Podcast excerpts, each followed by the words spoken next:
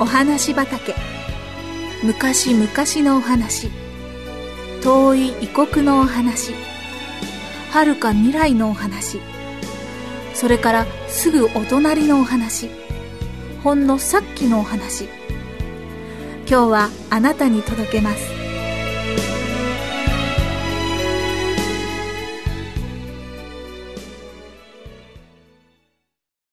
主の使いは彼らを助けられる。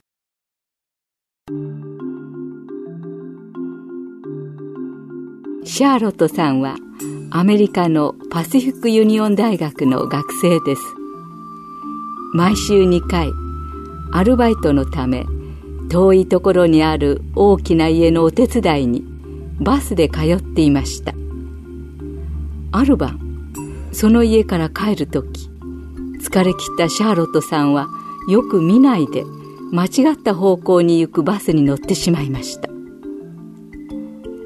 そのバスはサンフランシスコの巨大なバスターミナルに着きシャーロットさんは大都会の見知らぬ人々の間にポツンと一人放り出されてしまいました。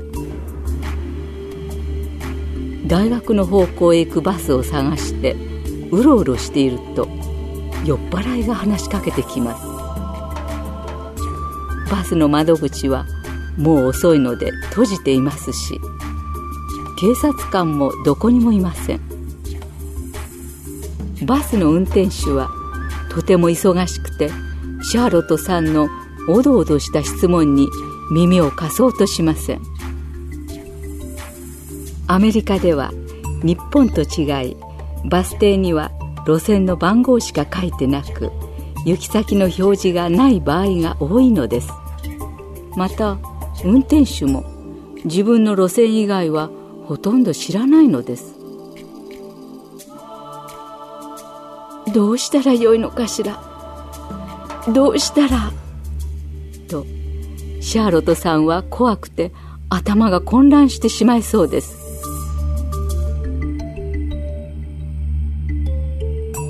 その時電光のように一つの聖句がひらめきました。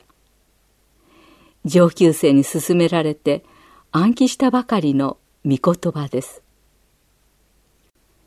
主の使いは主を恐れる者の周りに陣を敷いて彼らを助けられる。シャーロットさんはトイレに入り鍵をかけひざまずいて「愛する天のお父様私は疲れ果て帰るバスがわかりません誰も知り合いがなくどうしてよいかわからず困っていますどうぞ私に帰る道を教えてください。アーメン。と祈りました。そして再びバスターミナルの真ん中に歩き出した時聖書のような大きな本を抱えた青年に気づきましたあれは聖書だパシフィックユニオン大学に帰る学生かもしれない。聖書を持っている人だからきっと良い人に違いない。と思って急いで後を追いました。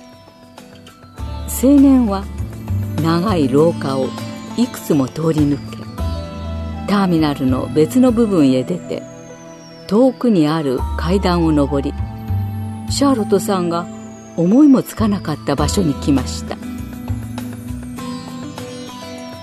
見ると一台のバスが今にも発車しようとしています。前には大きくアングインと書かれてまさにこれはパシフィックユニオン大学に行くバスでした。大学のあるアングインまで直接行くバスはチャーター便以外には今まで出たことがありません。途中で必ず乗り換えをしなければなりません。これは本当に不思議な事実です。バスに文字を書いたのは一体誰でしょうか？天使だと信じますか？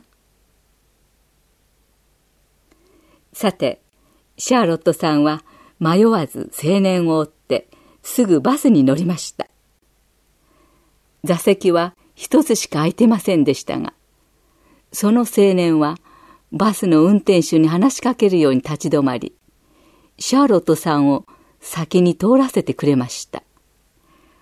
驚きと感謝の思いでいっぱいになりながら座ったシャーロットさんは、その青年の後ろ姿をじっと見つめていると、不思議なことに、バスの運転手は全くその青年が目に入らない様子でした。青年がくるりと向きを変えて降りていった時も、シャーロットさん以外には、それに気づいて目で追う人も誰もいませんでした。バスを降りていった青年の姿は、5、6メートルくらい目で追いましたが、突然、電球の光が消えたように見えなくなってしまいました。この青年は天使だったのでしょうか疲れ切って途方に暮れていた女の子を導いてくれたのは天使だったに違いありません。